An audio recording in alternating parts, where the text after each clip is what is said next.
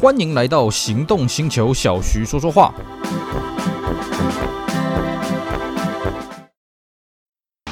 纯正欧洲制造，Skoda Comic，新年式搭载全速域 ACC 与车道智中，搭配全彩数位仪表，全部拥有就是这么简单。生活修旅新境界，Skoda Comic，Skoda 聪明的就懂。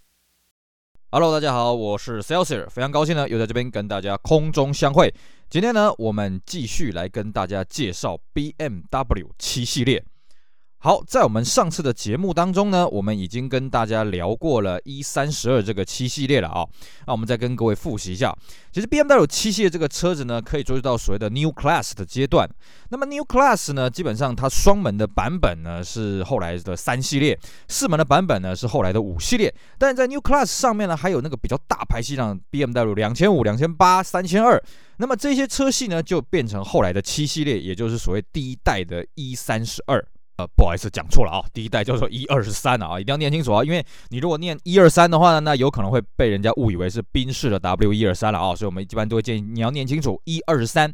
那么一二三呢，在一直发展到所谓的 E 三十二啊，那我们上一次就跟大家介绍了 E 三十二这款车。E 三十二这款车呢，在一二三的基础上面做了很多的改进啊，尤其是什么呢？在一二十三的年代呢，七系列只有六缸引擎，就算是顶级的七四五 i，不好意思，它也是三点二再加上双涡轮增压的引擎。呃，双涡轮增压嘛，哎，我不是很确定啊，反正它是加加涡轮增压就是了啊。那么在一三十二的时候呢，一开始也是只有直六引擎。呃，那么后来呢，开始追加了 V 十二，那么接着呢，又把直六变成了 V 八，所以在七系列发展到一三十二的时候呢，这个阵容算是比较成熟了，有所谓的六缸，有所谓的八缸，有所谓的十二缸。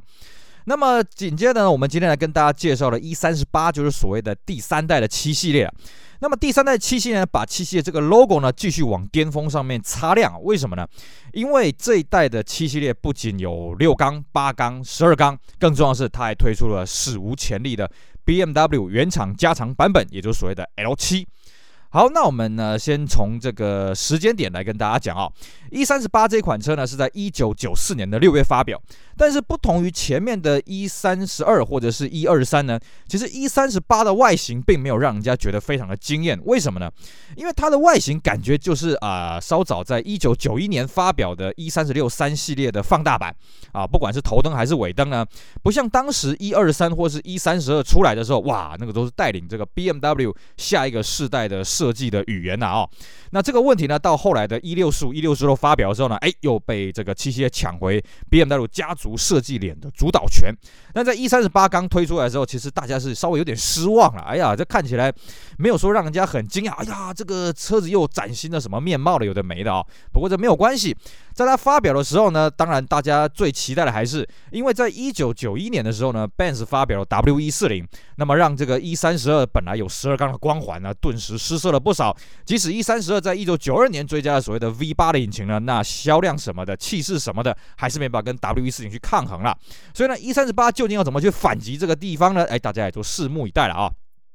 E 三十八是一九九四年六月发表的啊，那么以我们台湾市场来讲呢，是在九月呢跟德国同步上市啊啊，这算是相当的快，而且据说台湾也是这个欧洲以外第一个上市的这个市场。那么第一批呢，台湾的这个车型呢是十一月才到港的啊，那当时呢我们看到当时的规格表。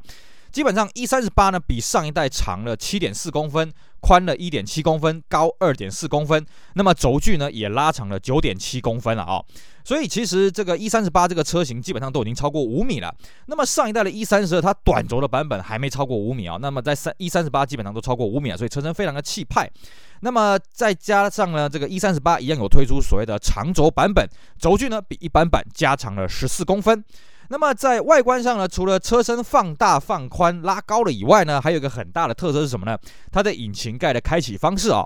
在这个 E 三十二的时候呢，它是向前开起来的。那么在 E 三十八呢，就从善如流了啊，还是跟一般的车一样是向后开启的啊。那么此外呢，因为它的外形比较圆润，而且它的头灯有这个塑胶灯罩罩起来，所以它的风阻呢，在 E 三十八呢，基本上风阻控制在零点三左右了啊。那么除此之外呢，当然在风阻上有影响，还有所谓的天线，所以 E 三十八已经用了所谓的印刷式的天线了。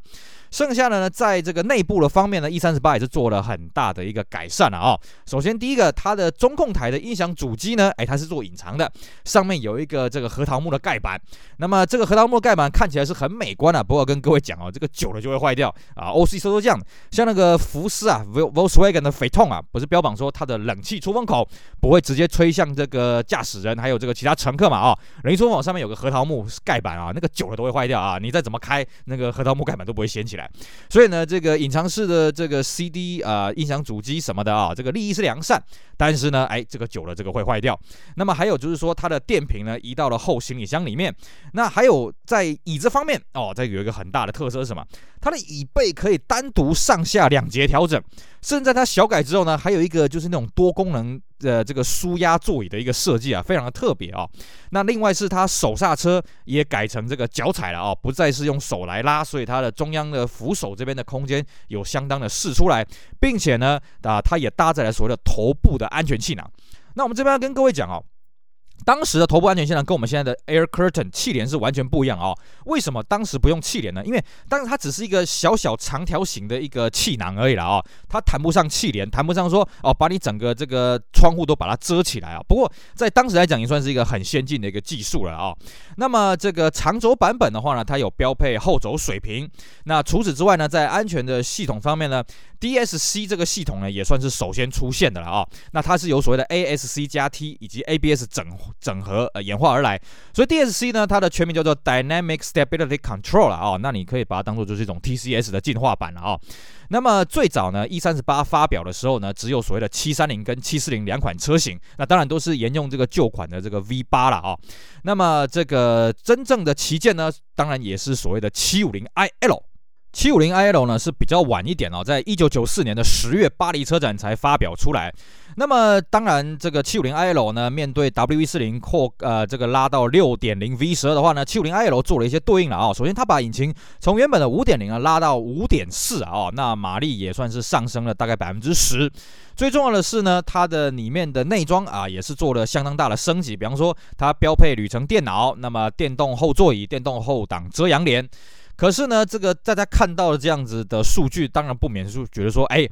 那可是跟 W 一四零还是差了六百 CC 啊，对不对？马力呢也差了大概六十几匹啊，哦，那你这个气势上到底要怎么去赢过对方呢？其实对 BMW 来讲啊，750iL 这个车子在一开始一三十二年代的确它是一个巴伐利亚旗舰，它是一个德国旗舰车，但是对 BMW 来讲，它重视的是操控性的反应啦，它重视的是动态的表现，所以呢，其实 750iL 了，我们这样看一下啊，它多的这个配备。在其他的 BMW 七系列上来讲，都可以当做选配件来选配了。换句话说，他真正要诉求的，并不是去跟 W140 600SL 去拼个高下，说，哎呀，我的这个车子比你多豪华，比你多怎么样就没的了啊。因为其实讲讲白了，我觉得 BMW 他自己也知道了，拼这个他没有胜算了。不然你就把排气量变成所谓的760嘛，对不对啊？就像这个 E615 的时候就推出所谓的760嘛，对不对？不然呢，这个直接跟宾士正面交锋呢，其实不见得对 BMW 是个好事了啊。但是呢，在 750iL 的外观上，还是跟一大一般一般的七系列不大一样哦。就是说，它的镀它的水箱罩哦，它的中间的直瀑呢是做镀铬的哦，这跟一般的不一样。而且基本上 750iL 呢，它的头灯的底色是白色的，但是呢，你也可以选是黑色的了啊，这算是免费选配的一个东西了。那么台湾呢是在一九九五年的一月上市啊，但是在前年年底九四年十二月呢就有全省的试驾会。那台湾当时 750iL 报价是五百三十二万。那根据习惯了啊，这个 750i 就没有引进台湾了啊。我这几年其实曾经在路上看过一台 750i 啊，我看到是吓一跳。那台车应该是日本引进来的那个 Sport 版本啊，因为短轴的 750i 呢，它就是不是诉求这个什么豪华啦，它就是诉求这个性能版版本啊，所以它比较像是应该说讲起来应该比较像 750i M Sport 啊，比较像这个样子。但是因为那个车子实在太少了，我们今天就不跟大家多做讨论。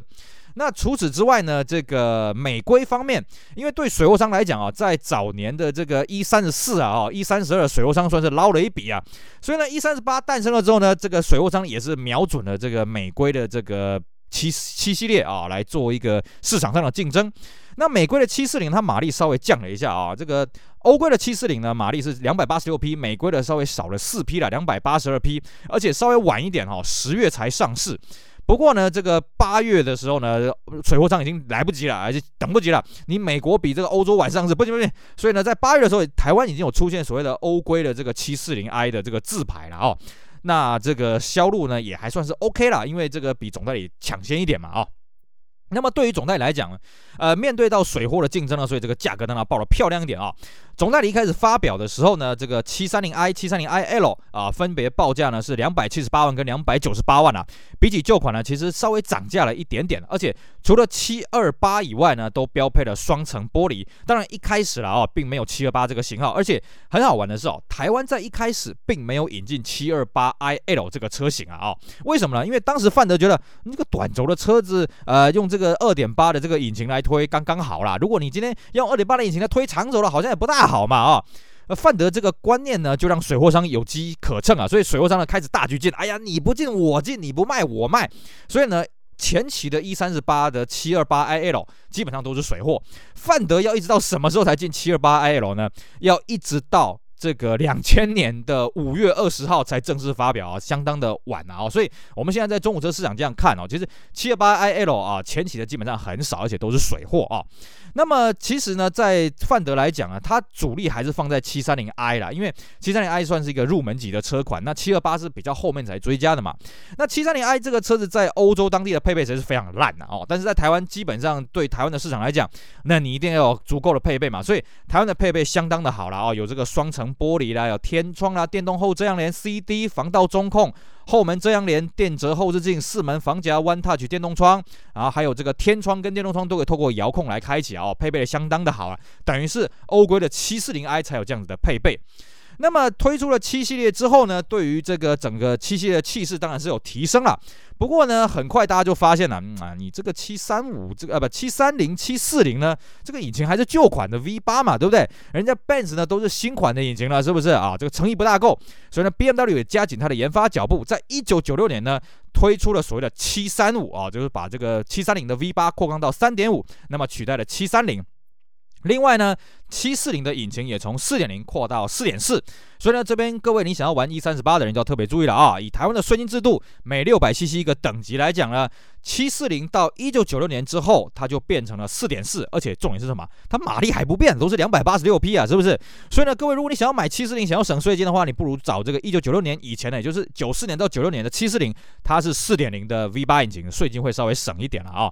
那么除了这个引擎的动力有变化之外，呃，除了引擎的规格有变变化之外呢，那么原厂在一九九六年还增加了一些后座的配备了啊，比方说啊、内建在前座头枕后方的化妆镜啦、餐桌啦，还有后座的行动电话啊。不过呢，这边我必须要抱怨一下啊，这个 B N W 七系列这个后餐桌呢，超级的小。像 W140 它选配的餐桌呢比较大个啊，而且比较厚厚延伸一点。七系列的这个餐桌小到什么程度呢？其实它不大实用啊，就是你人要坐得很前面，而且餐桌台很小，我觉得感觉起来它比较像是可以放东西、放一杯饮料这样。你真的要在餐桌上面写字什么的啊，很痛苦。尤其我们现在有手机呢，你要跪啊，你要手放在餐桌上面来玩这个手机呢，非常的累。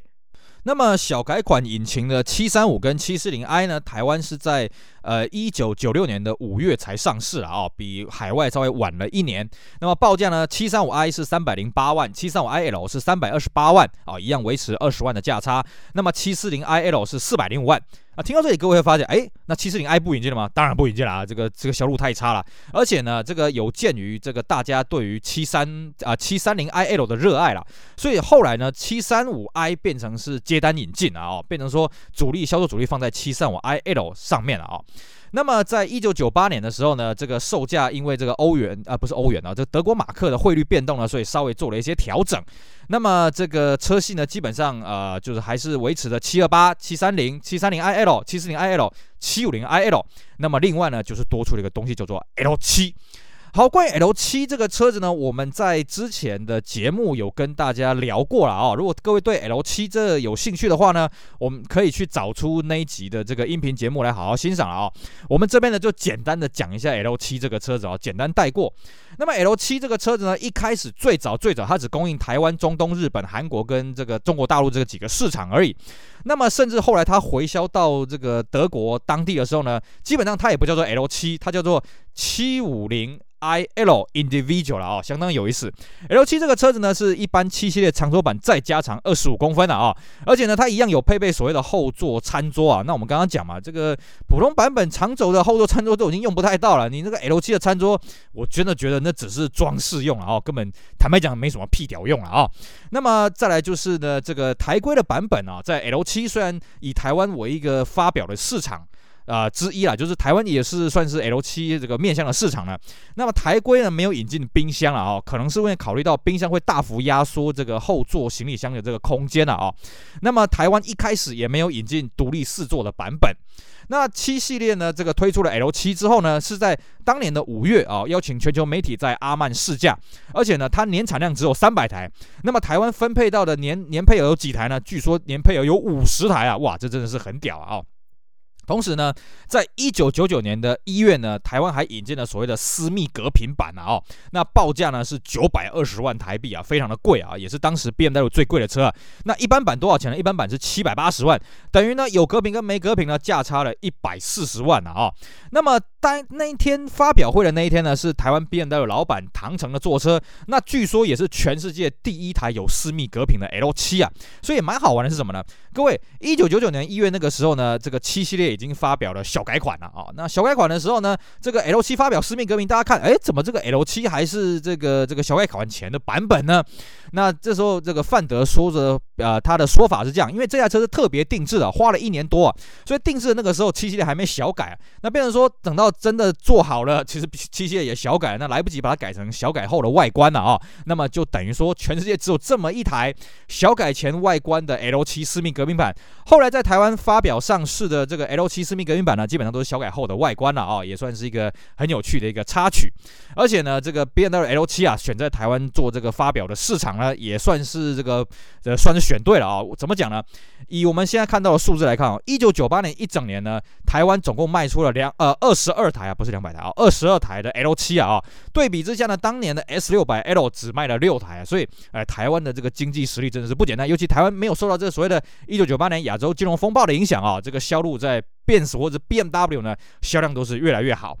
好，以上呢就是我们今天节目内容，跟大家聊聊 BMW E38 这台车。但是不要急啊，我们现在讲的都是小改前的东西，小改后的 E38 又有什么有趣的发展？有没有有趣的配备？那我们下一集节目跟大家好好分享喽。以上非常感谢各位的收听，也希望大家支持我们精彩的其他音频节目。我是 Celsius，我们下回再见，拜拜。